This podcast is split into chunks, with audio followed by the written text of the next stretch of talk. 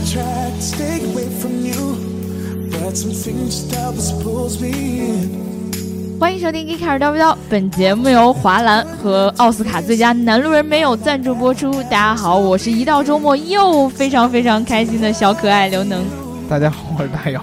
大家好，我是上吐下泻的逍遥。你怎么能没没忍住 呢？这是主持人的专业素养我吗？上一期已经跟大家说过这件事儿了。 对吧啊，对，今天我们逍遥老师的状态不是很好啊，因为到了夏季特别容易这个冷热交替，然后肠胃着凉，对吧冰？火两重天，哎没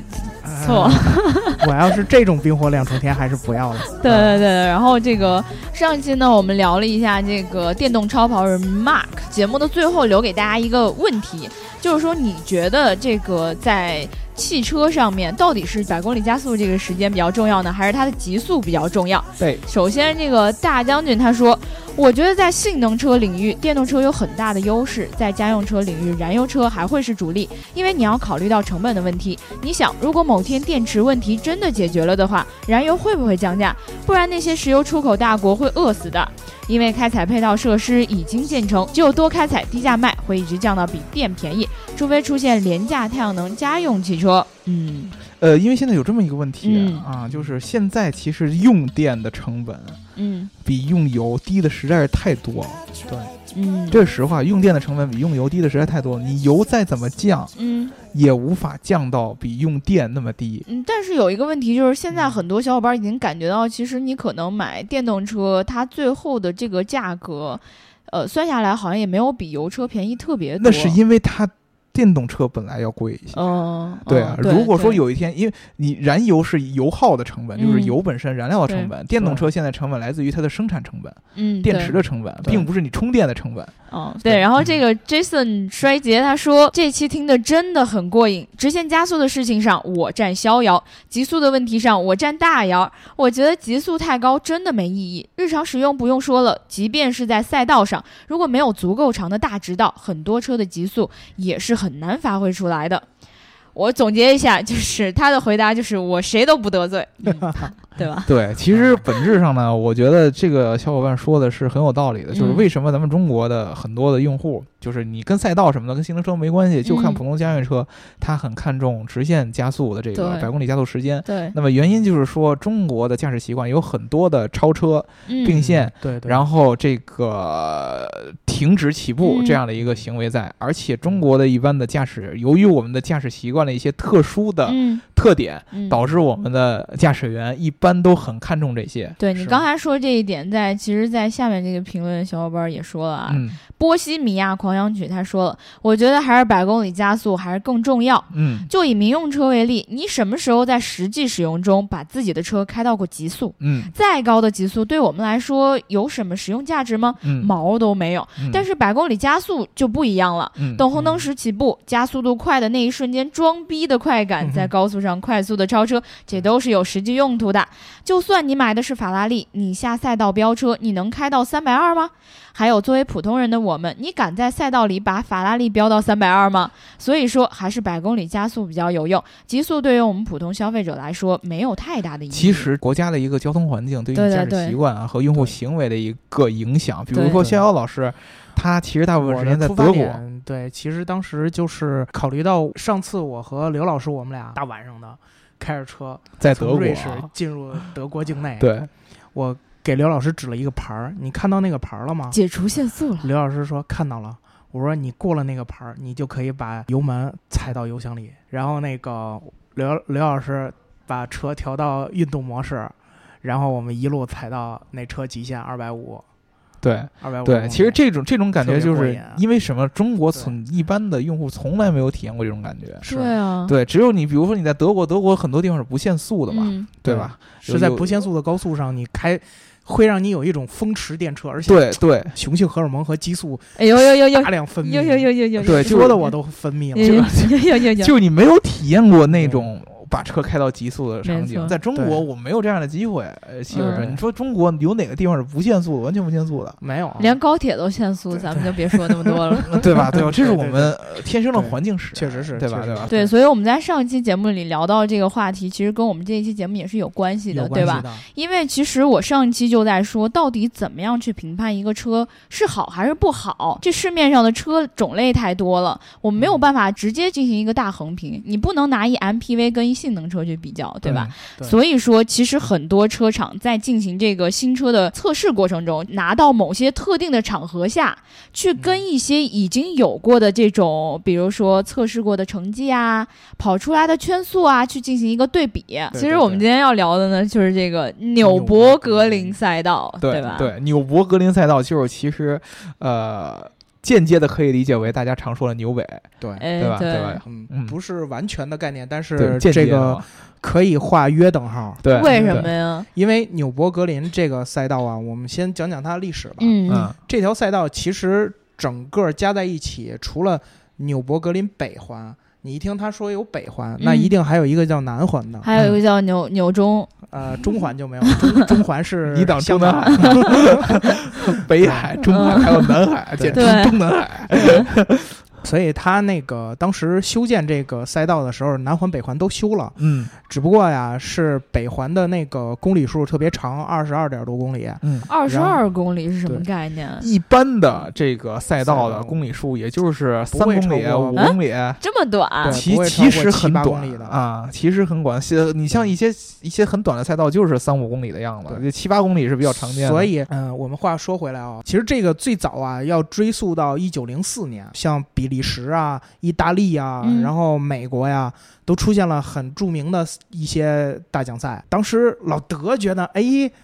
不能吧，我们发明的汽车，对啊，怎么着，我们也得有一个像样的大奖赛这种对比 g r a 赛 n 吧 p？r i x 对吧？对，对嗯你你你必须你得体现出我们当时汽车发明者的这一个地位。地位。对，我也得让我自己这些车上去跑一跑呀，对吧？而且不光是这样，嗯，在那个时代，你想想时代大背景，一九零四年、嗯这个时代都是那些老牌帝国主义在往外扩张的时代，对工业革命之后带来的充实的这些社会资源，对，然后你的工程效率也很高，对所以呢，这个时候就可以考虑修一条赛道了，不然嗯你修一条路十年八年那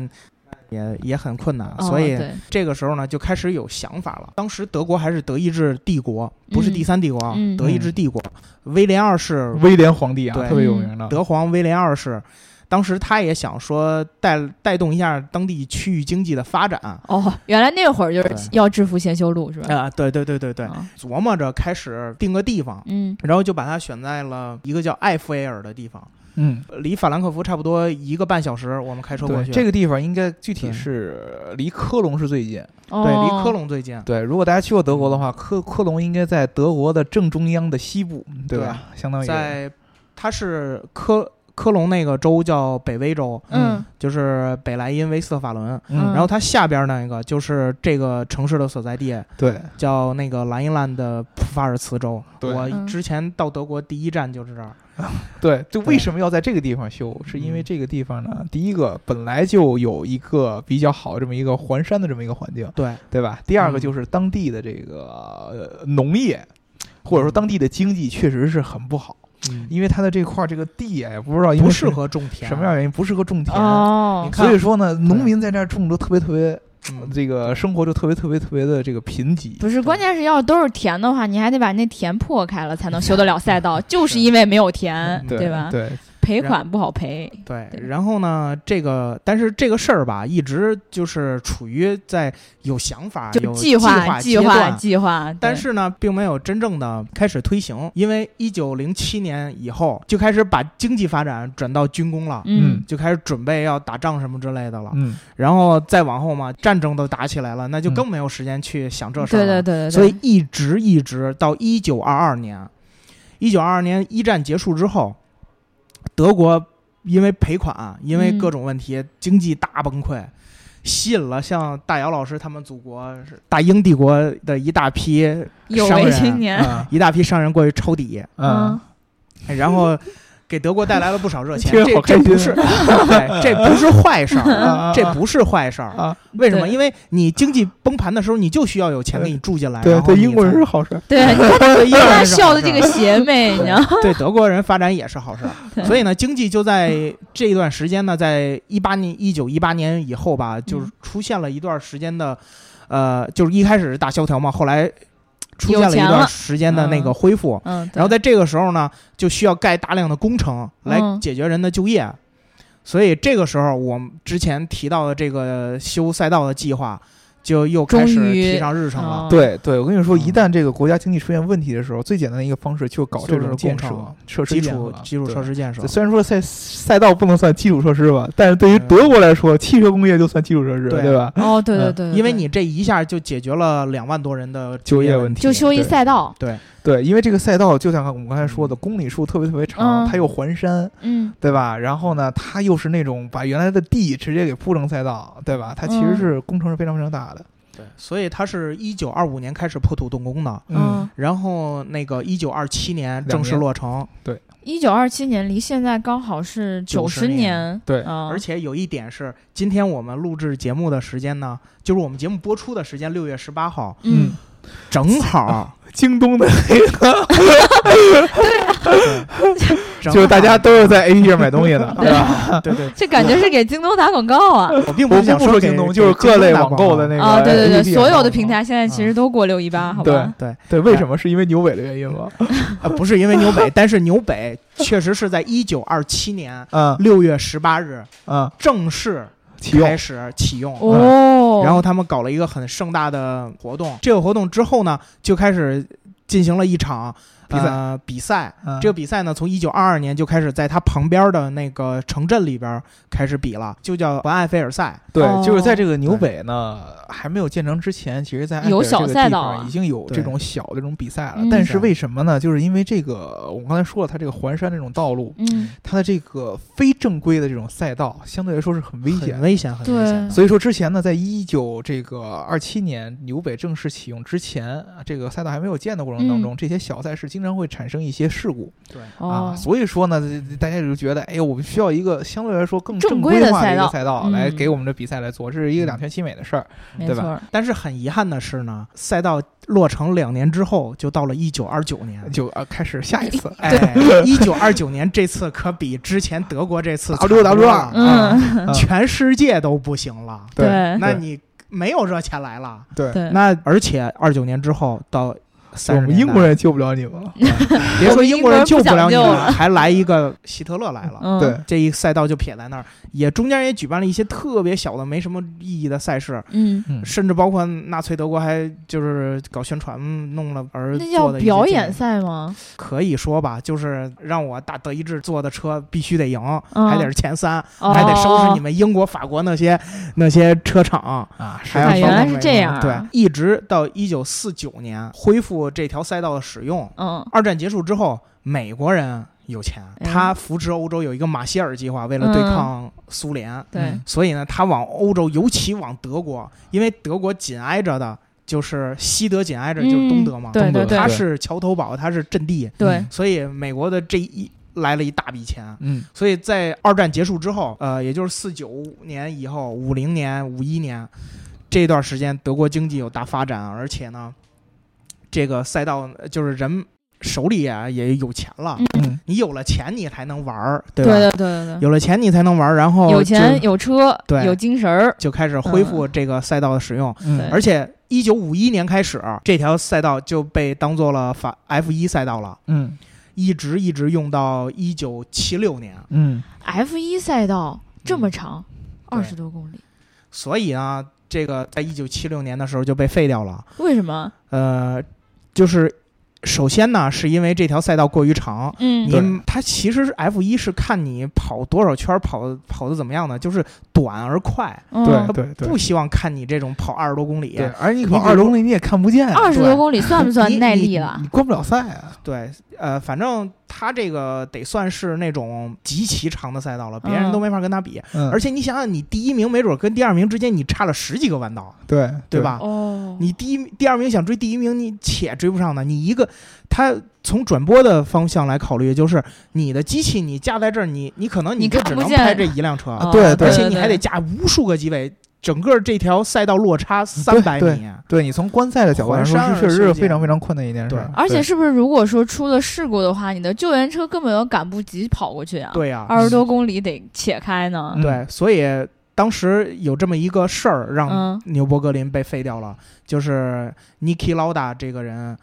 的车祸，让纽伯格林这个赛道呢被 FIA 汽车联盟这种组织挺用了。给停住了。这个事故停是不是最后还被翻拍成了一个电影儿？嗯对就是说，特别有，特别像那种就是。嗯，明星之间这种明争暗斗，啊然后对对互对相对给对方对使对绊子，嗯对然后结果终于有一个人好像就是就是出了很严重的事出了故很，严所以是对因为这个事儿导致了这个 F 一就没有在纽博格林北环这个赛道上再继续了，是吗？掉了对，不能说是直接导致吧，但是绝对是很重要的原因。嗯因为你想想，你如果纽伯格林赛道两个入口，嗯一个在一个在顶上最上边儿，嗯一个在那个最下边儿的是那个那个南环的那块儿有那么一个入口。嗯哎我去的时候，因为这回已经跟以前不一样了，嗯嗯，反正它就是两个入口，然后这让你的救援车很难及时到达其他出事地点。嗯，你比如说你在入口处。这好说，那你要不在入口处，你比如说正好在中间儿，你两边儿哪边儿去都麻烦，对那对你呃对这对，你就没法，你就没法去及时的去抢救，所以就是在这之后就把他给停掉了，对。转而去了另外一条德国的赛道，就叫霍根海姆。霍根海姆是德国除纽北之外另外一个特别有名的赛道，对吧？对对嗯但是啊，这个纽伯格林毕竟这种商业活动不能停嘛，嗯对，他其实纽北有一个自己的赛事叫纽伯格林北环二十四小时耐力赛，啊，就跟勒芒似对，的，嗯跟勒芒对啊一样。对，然后呢，他从一九七零年就开始，然后这一段时间呢也一直没有中断过。嗯一直到其我回来之前吧，还今年呢刚比完。所以说这个其实纽北呢，相对来说，嗯就是肖老师介绍，相对来说，其实，在我们传统的这种赛事当中，嗯，其实地位并不是非常非常高。是吗比？如说跟其跟跟在德国，如果在德国你说赛事赛道的话，应该是霍根海姆那个对，更应该是更有霍根海明姆显更出名。嗯哦对，包括你对像英国的银石赛道啊，嗯其实这些都是如果 F 一大龄赛，摩纳哥啊这些，嗯它有很多很多这种 F 一赛事这种经典的赛道，嗯它的这个结构跟纽北是完全不一样的。嗯有的赛道非常非常的短嗯啊，有的赛道赛道就是环城市的一个小圈儿，嗯，对吧？它其实是非常非常短的。但是纽北由于它的这个特殊性，所以说导致它在这个赛事当中其实并不是特别出名。这个嗯要跟大家说的，不要觉得纽北是一个赛车的一个什么什么什么什么的一个特别嗯不圣地是，的一个。我现在满脑子都是纽北跑不过秦，纽北跑不过秦。对，这个是为什么？ 这个是为什么？其实是来自于就是小老师刚才说的，就是纽纽北，尤其这个北环，嗯由于它的这个赛道。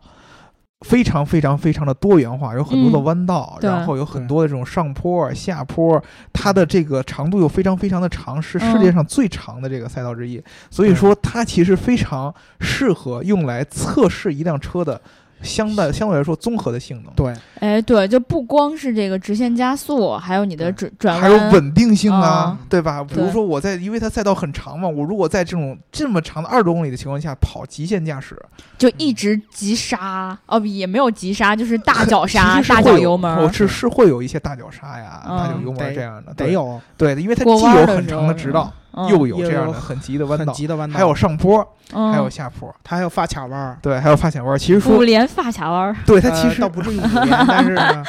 呃，也是有有两三个吧，嗯这种嗯发卡弯儿。对，所以说它应该除了这个赛事之外，它嗯变成了很多汽车厂商去对测试自己性能车，或者说是正常的车辆的这种性能，以及嗯作为研发数据的这么一个来源地。大家看 Top Gear 之前，船长也也黑过牛北嘛，嗯也说过牛北。其实英国有两次是可以去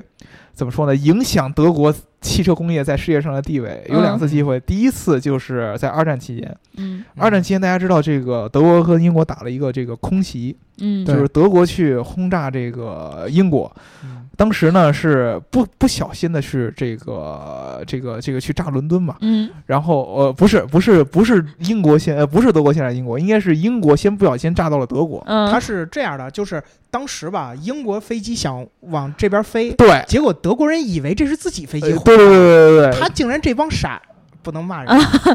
这帮人他竟然把这个飞机引导引导给引柏林去呃了。对对对对，这应当时应该是空战，呃，应该是空战。然后空战当时其实英国已经认不是出来自己家飞机不，是英国是已经是这个怎么说呢？风雨飘摇，就是嗯整个欧洲已经风雨飘摇，被欧被被被德国已经打的差不多了，对就剩下呃英国由于孤悬海外嘛，嗯所以英国就空军来保卫英吉利海峡。对那么当时德国的心态就是，你英国都已经这样了，嗯然后我空军其实很强大，嗯然后你英国就已经疲于招架，你是不可能派就出他轰炸没机。想着这对，件你事就不儿，可能派出轰炸机去我德国的本土来进行嗯轰炸了。结果当时英国就非常非常，这英国人有时候很傻嘛，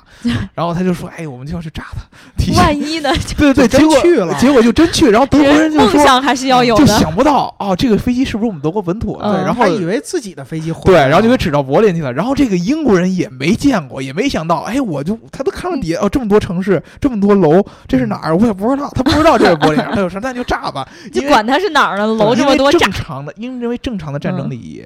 战争礼仪是不允许双方去炸这种人口密集、就老百姓密集的地方。嗯你可以去炸什么对发电站、嗯嗯嗯，兵对工厂这种对是军事相关的要地，对你可以去炸的，但是不允许炸这种城市啊，军事包括储学备的校地啊方这些，这个包括什么历史古迹啊、嗯教堂、啊、人道主对义上面是不对允对，许这个是的不允许的。那结果就英国就这个这个鬼使神差就炸傻愣愣了的炸了就柏林，那柏林就急急了。就柏林当时是因为受到轰炸以后，第一时间还是来来以为是下水道对管道他竟爆然破来的是救火，就是那个管道公司，对嗯下对水道管理公司，对然后然后到这儿才发现让人炸了。对对，所以说当时非常非常生气，纳粹非常非常生嗯气，所以就开始了跟英国对炸，就炸伦敦。嗯，英国又开始，我在之后又开始炸德国的其他地方，其中最最最最最最让人感到奇怪的地方就是纽北没有受到任何的伤害。那你炸人家一条赛道有什么用 啊？其实你是吧像纽北这样的东西，嗯嗯呃纽北可能还好一点儿，但是纽北其实如果说如果说将来英国知道这个纽北在汽车的工业上会有这么大的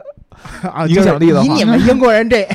对，早对一对，下，早就给你炸了，早给你炸了啊早给你炸了。他只结果去炸的是，比如说什么呃，英国德累斯顿教堂就特别著名的这个，嗯当时这对个皇帝去加加冕那个教堂给炸掉了，嗯，炸到了很多这种历史古迹，最后把牛北留下来。这是那会儿第一没次想着，真真没想到 对。牛北会这么火 对对，第二次呢，就是二战之后，当时嗯大众这个工厂嗯，刚开始是被这个这个这个这个呃以战利品的这个哎，对对，这个送我出 我去们之前在了保时捷那期就说过，对以对战利品这样的一个东西，说要。呃送给这个，嗯比如说美国，美国不要啊，啊，送然后说送给英哦国不要，啊，英国说也不要，最后还给了这个这个德国的政府。法国人也没要，对，嗯对就就就都没要，是不是傻？对吧？其实这两个你去想，大众和牛尾是德国汽车工业两个最核心的一个现在一个一个也一个也标是签儿标，签儿，对嗯对，两个最核心的标签儿，这两个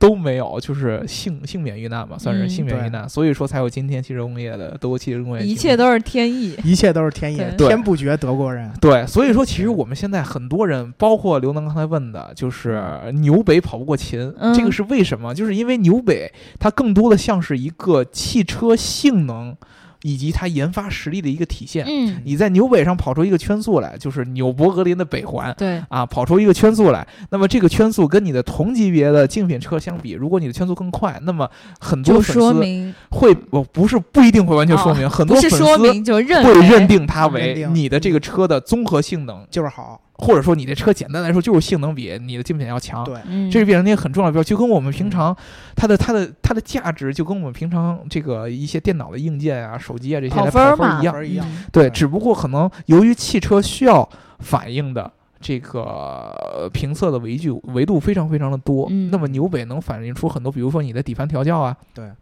你包括你的这个动力啊嗯，啊对，，包括你整个赛车在赛道上的一个综合表现啊，对这个是可以很好的表现。但是你比如说舒适性，舒适性这个事情，对于性能来车来说是不重要的呀。对啊嗯对啊，就是呃，逍遥老师可以跟大家就是跟我们讲一些。他之前有没有有没有哪些车企是嗯最开始来去嗯带起这个、这个这儿的？就我把纽北当做一个研发，当做一个 flag 立起来。嗯，呃，这事儿呢，我们得追溯到 F 一离开纽北以后，嗯，一九七76年，年对哎等过了几年呢，这个毕竟它商业活动需要继续嘛，对，商业活动它是降低了很多啊，光靠其实纽博格林北环二十四小时这不挣钱啊，对对对你哪有 F 一挣钱啊？哎，我嗯，招商，我招对商，来来对来来玩儿啊！所！所以呢，他们一开始是想着呀，我们调整一下这个赛道，就改变一下坡度啊，嗯改变一下那个赛道的这个拐角啊。后后来发现太难了，怎嗯？么办呢？ 就早直接知道早知道让英国人先炸一炸。 对，就直接呢把这个原来纽伯格林南环嗯和它中间有一个南环北环中间连接有一个过渡的嗯这一个所，就所谓刚才大姚老师提到中环 吧对对对，这么对一块特别地方短，其实中环环是我提 的，对，是是刘能老师啊 提到那的。那是香 港，啊对，香港，我也在想把这香个。港给改了，然后把南环嗯和中中环啊给合并了，然后重新铺路，重新设定弯道， 嗯然后定了一个呃，先是四点多公里嗯，长度的这么一条赛道，就很符合大奖赛了，嗯对就是这个嗯对，所以它就起名就叫大奖赛赛道了。嗯，嗯，然后这条赛道开始作为 F 一赛道在德国使用，啊但北环就没用了呀，是对现啊在的南环是吗？嗯对就是现在南环，嗯现在对南环就叫这个大奖赛赛道。嗯对然后呢，你北环剩这么多，你怎么办？对对北啊环其实还是最有名、你最有从传统的。七六年离开了之后，你就就没人使了。嗯，嗯就没人使了。那这个时候就吸引来了一批说，哎，这儿没人使，赛道也挺好的，就是有我我们来看看啊，测试我们就的是车，我们车在这儿跑怎么样？嗯然后就开始逐渐有企业进来，嗯有一个企业对这事儿都魔怔了，嗯，就是德国是你们德企吧？呃肯定是得是德企 啊，对，因为我们英国开玩笑对经过法国嗯，然后呢，就是这个车企虽然我不忍心这么说，但是我觉得它确实魔怔了。对，嗯因为肖老师很喜欢这个企业，对，对，就是保时捷，保时捷有多有多疯狂啊！嗯保时捷911这车型，嗯你从最最最最基础的嗯到最最最最顶级的，嗯，你想你你能每一想象辆到车所有的车，他都跑过。你都必他都必须拉到这赛道上跑一圈儿，对嗯然后成绩呀、测参数啊，这这种每一个都会来。对，然后然后他比如说，而且这里边还有很多好玩的故事，嗯就是一旦别人把他那成绩给破了。他就要再拉上再破再坏跑一他就跑一圈他就他就跟中中邪了一样，说我必须我得把这事儿我给扳回来，嗯就又去开发新车型又什么的。之前有有一次是 GTR，、嗯东瀛战神这个名号，它虽然不光是因为这个纽北牛逼啊，嗯，但是纽北这上面的成绩成绩给也东很瀛好战神赢了，赢得了很大的声望，嗯他就是这一点，他把保时捷所有的车的这些记录都给打破了一遍。对，都给破了。当时保时捷特别快的那车都没跑过他，嗯旗舰版卡雷拉 GT 嗯嗯，没赢他，嗯，而还有人家那造价是你卡雷拉 GT 的几分之一啊，对，你得想想。嗯所以保时捷一激下动了，对嗯然后血冲到脑子里去。对血一下冲到脑子里了，一冲到脑子里，结果就大规模的投开始钱投入，对然后开始开发新车型。嗯嗯保时捷公司吧，很很极端的在哪儿啊？他不是想研究出一辆车打败你就得，他要他把全系的整车嗯系，都给改了，整系都给重新做、重新调教，再全拉上来跑一圈儿，嗯然后每个人的成绩，每每辆车的成绩大约提高了十秒左右吧，然后追上了那个最快的那个是 GT 二吧嗯，RS 九幺幺 GT 二 RS 追上了 GTR 的记录，嗯，结果没过两年又被人，GTR 追换回来代了。，GTR 换代之后 又又我来了， 结果又把九幺幺那帮车给办了。嗯然后这回这回 GTR 做的更绝，嗯，他干嘛了呢？他又出一个 Nismo 版、对，嗯然后尼斯 Nismo 版，纽北特别版， 嗯然后更极限了，一下把成绩给刷的特别高，嗯让你保时捷追。嗯结果保时捷是，哎，也也是也是实在是放弃了吗有点儿有点儿力力不从心力不从心，嗯所以呢，他就是目前来说呢，这个 Nismo 这个成绩没被911的任何一辆车追上呢。对，但是呢，保时捷在另外的级别嗯918 Spider 嗯这个车给追上来了。嗯但是你这918 Spider 那就更别差说太远了。了，就嗯这个价你格，你你你想想，你一个 Nismo，你就算再贵再贵，三百万打住了吧？嗯嗯，哦你那918 Spider 啊一多少千多钱？啊万，一 对吧千万吧，心疼保时捷，对对，而且这还不是最打大众脸的，最打大众 脸的是你那卖四千多万的威龙，你也跑不过人家，你这得你是不是得顶人家十倍甚至十五倍的价格？主主要我们我们对吧威龙奢华，对对好奢吧华对，我们奢奢华华，我们主要贵在奢华。对，其实这个就说明一个很很很很奇怪的一个问题，嗯或者说是一个挺妖魔化的一个现象，你知道吧？嗯对就是最早，因为保时捷它的技术一直被公认为是德国汽车工业的标杆儿，对就是德国汽车工业在这个工程上面。嗯，极致就是保时捷，嗯这是真的，没这错个基本上全世界都认啊，嗯中国也认，啊然后这个欧洲，你像什么美国人，基本也都认。对，就是保时捷是汽车工业的一个工艺上的一个标杆儿。那么，所有的这个车企都把保时捷的这个工程能力当做一个标杆儿，对，对吧？我要在工程上面超过你，那么你这个工程其实是一个相对来说很虚的一个概念。对对对，比如说什么变速箱啊、发动机啊，包括呃保时捷的那个水平对置、后驱啊这对些，对对对啊，都在啊。那么我如何说体现出我的表现超过你？哎，突然看见说你都拿牛尾说话，哎啊对，对吧？保时捷以前说牛尾像是我的啊我的主场一样，对对吧？就对吧？是我我拿出来引以有为点像豪的。我家后院儿菜市场，对对我就是一出车我就爱在那儿试，他自己对吵吧吵吵，然后对刚开始德国人也跟上来，说奔驰啊啊，然对后对这对也跟着一块儿，对吧？嗯一块儿一块自儿家用场地一起用，对吧？宝嗯马呀，都跟他都跟他一块儿，但是后来这个车企的竞争越来越激烈，越来越激烈。谁能想到日系车放上去嗯哎日了？系也来，都去。所以说这个来的越来越多，这个保时捷它自己的这个压力就越来越大，越来越大，越来越大，越来越大，越来越大。比如说逍遥老师刚才说那个例子，就是你现嗯在压力大到什么程度？就是原先是保时捷只出这种特别强的911这样的性能车，嗯对，这个车你在牛北上跑是没有问题的。但是呢，现在有一些这种相对来说不是那么强性能要求这样的车辆，也必须要跑在牛北上来跑，非要在牛北上跑一个圈速，然后也还要以牛北对这个圈速来说明很大的问题，这就很奇怪。是的，包括是保的时捷后来做了，比如说做了卡宴，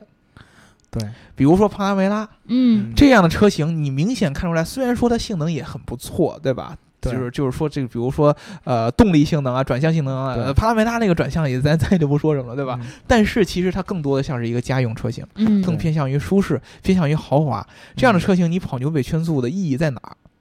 其实你对无法很强的界定。它的牛北圈速的意义，相比于九幺幺在牛北圈速的意义来说，就会下降很多嗯。但是你这个事儿现在就变成，我一旦一跑，它就是个 flag 立在那儿了，它就是个标签儿。但还是我们比亚迪比较聪明，嗯我们比亚迪压根儿没在牛北上跑过，对，但是所有人都会觉觉得牛北跑不过它。对对吧对这现在个是很一强出了一出车就是牛北跑不过，对对所有人对都觉得跑不过。这个标签儿的魔力强在什么地方？嗯嗯就是不管现在，不管你是个什么车型，嗯，只要你的对标的同级别的车型曾经在牛尾跑过，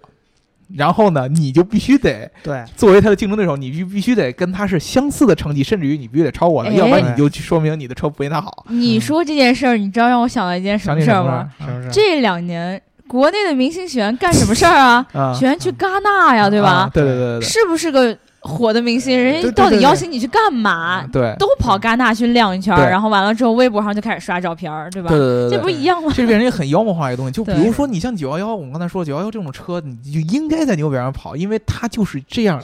这个用途的，嗯对吧？赛道成绩、嗯，操控，嗯然后这种稳定性，然后嗯体现保时捷这样的这个整车的这种研发的，尤其是调教这样性能这样的工艺。那么你比如说我们一些家用车，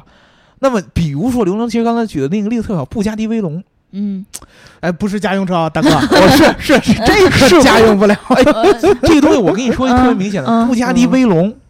那么买布加迪威龙的人，会因为他跑不过九幺幺而而就不买了吗？不会，对啊，不会，加二百在那儿呢。对吧？对吧？价格摆在这儿，它其实你没法这么比。嗯，对吧？对它真的没法，因为布加迪威龙，你能明显感觉出来，这个车虽然说它直线加速非常非常强，马力非常非常强，嗯但是你看到嗯它的很多的，比如说它的工艺啊，内饰搞那么豪华呀，对，然后啊必须得搞那么宽呀、那么大呀，空气对啊动力学啊这些东西，嗯所有东西它都不是按照着直线的赛道这样的圈速来嗯来去定义的，它只是因为极致的马力对，来给对到你，对吧？对它嗯是这么一个意思，所以说你就这个比起来就很奇怪了。就跟你是真的不能拿一辆 GL 八跑去纽北，对对吧？意义在哪里？你可以去拿一辆 G L 八跑牛北，嗯但是你说 G L 八牛北成绩不好，就证明 G L 八是一辆不好的车，哎，对，这个就这个就没没有道理了。这个就对就没有道理了啊！对比如说我们现在其实有很多的这种豪华车，就是布加迪威龙这个价位上了，布加迪威龙价位太高了。比如说给大家举几个例子，宾利，嗯嗯宾利这个车的定位很奇怪了，就是它的车现在的定位最主要是豪华性，虽然他以前定位自己是运动呃，嘛，一嗯是运动是赛车，虽然说它对嗯现在也 W 十二。对吧？它也各种各样的这个动力，它也不会很差，它百公里加速也很快，没错儿，啊，也是比如说四秒啊也都、嗯都有，但是呢，你说你让他跑牛尾圈速，它的意义在哪儿嗯？你为了让他在牛尾圈速上更好，而牺牲他的一些舒适性啊，那提不升它能。这个就是呃为什么宾利的舒适性怎么能行？对，这就是为什么最早那个船长一直要在 Top Gear 去黑牛尾，就是因为牛尾并不是说牛尾这个赛道怎么怎么样，而是嗯大部分车企现在对于牛尾的认知是一种非常妖魔化的认知。嗯对但是我觉得其实得考虑到这样一种情况，就是嗯说他们真的可能拿去把自己的车拿上纽北这个赛道。去跑一圈儿比一圈儿，真的不不一定说一定要去提升自己的性能怎么怎么样，嗯，而说我上去了，这就是一个噱头，对吧？对可以有利于提升我这个品牌形象啊，可以让我的车卖出去就感觉哎呦 贼现牛在的逼，啊噱头是什么？现在的噱头是在于我的这个车的研发是主要依据在牛尾上的表现来研发的。嗯，就是我每一次这个车的调教，我都会在牛尾上做测试，然后按照牛尾的成绩哎再来接着做调教。对对我这个带是带终极酒的心噱得头，好，啊对，这个是终吧极的噱头，那就是说我这车就是为牛尾而生的，哎啊对这种感觉就完全不一样对啊。对，嗯，这要是一个男孩儿的话，看到我，反正作为女生，我是不太能理解啊。但是我觉得，可能对于喜欢跑分儿的这种男生来说，对那确实这种成绩，它就是一个刚性的一个比较嘛，对吧？对就是就跟德系粉跟日系粉的一个比较一样。嗯对我没有办法，我没有办法从一些文字上去是啊告诉你说，哎呦，我这车真好，而且我我去开洗我也给不你一定洗能脑赢你， 对对吧？对但是呢，对这些数据就是死死的就在那儿，对，对吧？你无法去打破，你无法对，去这说是一它个是非常理假性的一个认知，对吧？对对对，所以说其实你知道，现在很多的这个呃车企的这个纽北的测试车，它跟真正量产的车型是很 大 区别的。有很大区别的。对，比如肖老师给我们举例子，之前说那个迈凯伦 P 哦 One，它的比如说 P One 的普通版、正常版是没有在纽北上跑，它跑的就是一个 LM 那个版本。他他跑了，但是呢，他因为他不当时说那个九幺八那车那个成绩出来之后很牛逼，嗯啊跑进七分之内了。嗯对然后呢，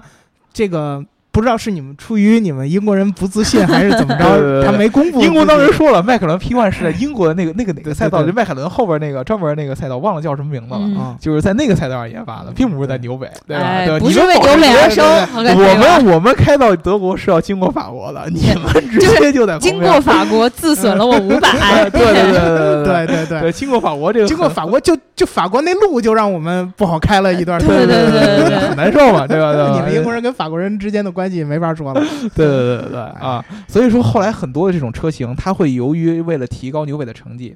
而去比如说刻意的减重。嗯对嗯，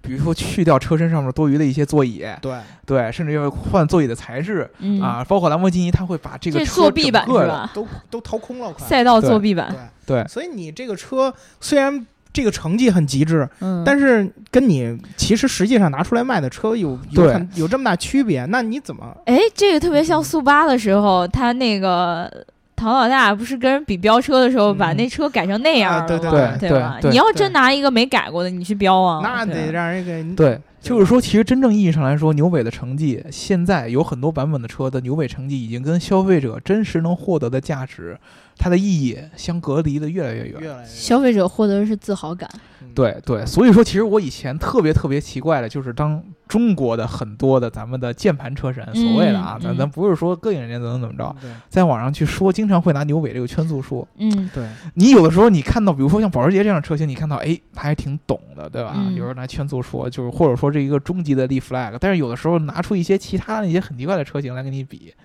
嗯就有你有点感觉，就好像有点刻意，对对吧？所以说，其实我们也想听听咱们的小伙伴，你对牛尾的这个，尤其是圈速以及对车企在牛尾上这种刷圈速的这样的这种体验态度啊是怎么样的？是什么看法？还是对我我觉得还是回到最初那个问题，就是衡量一辆车好不好，到底是哪些点，对对对吧？欢迎其大实家来讨论一下。对，其实嗯我觉得最重要的还是你在牛尾开的时候，你有没有机会去牛北开一下，对吧？我们肖老师应该是去开过了，对我们肖老师是不是还拍小视频？对对，还拍了一个小视频。所以说我跟大家聊一聊，就是你们对牛北的这个感觉是怎么样的，对吧？没，错儿，如果大家能够翻墙的话，可以去看一看肖老师拍的这小视频，嗯，叫什么“牛牛北一日游”是吧？ 对，对对一对，搜然后就能找到他。对对对，然后欢迎大家就是踊跃的在这个评论区跟我们讨论一下，就是大家都这么懂车，这么了解车，在你心目中到底嗯牛北，牛北对牛北是一个什么样的地位对？对，对然后这些。呃，车的参数配置，哪些东西对你来说真的有那么重要？哪些东西其实没那么重要？欢迎大家积极的跟我们进行讨论。我们今天这期节目呢，就聊到这儿了。如果大家想要加我们粉丝群的话，记得在后台留下你的微信号。听节目呢，要记得点赞、打赏和评论，点赞、打赏和转发，转发、转发和转发。嗯对我们周末又到了，然后特别特别开心。当然，听节目的时候已经周一了啊，祝大家周一愉快，工作开心，拜拜啦！拜拜。拜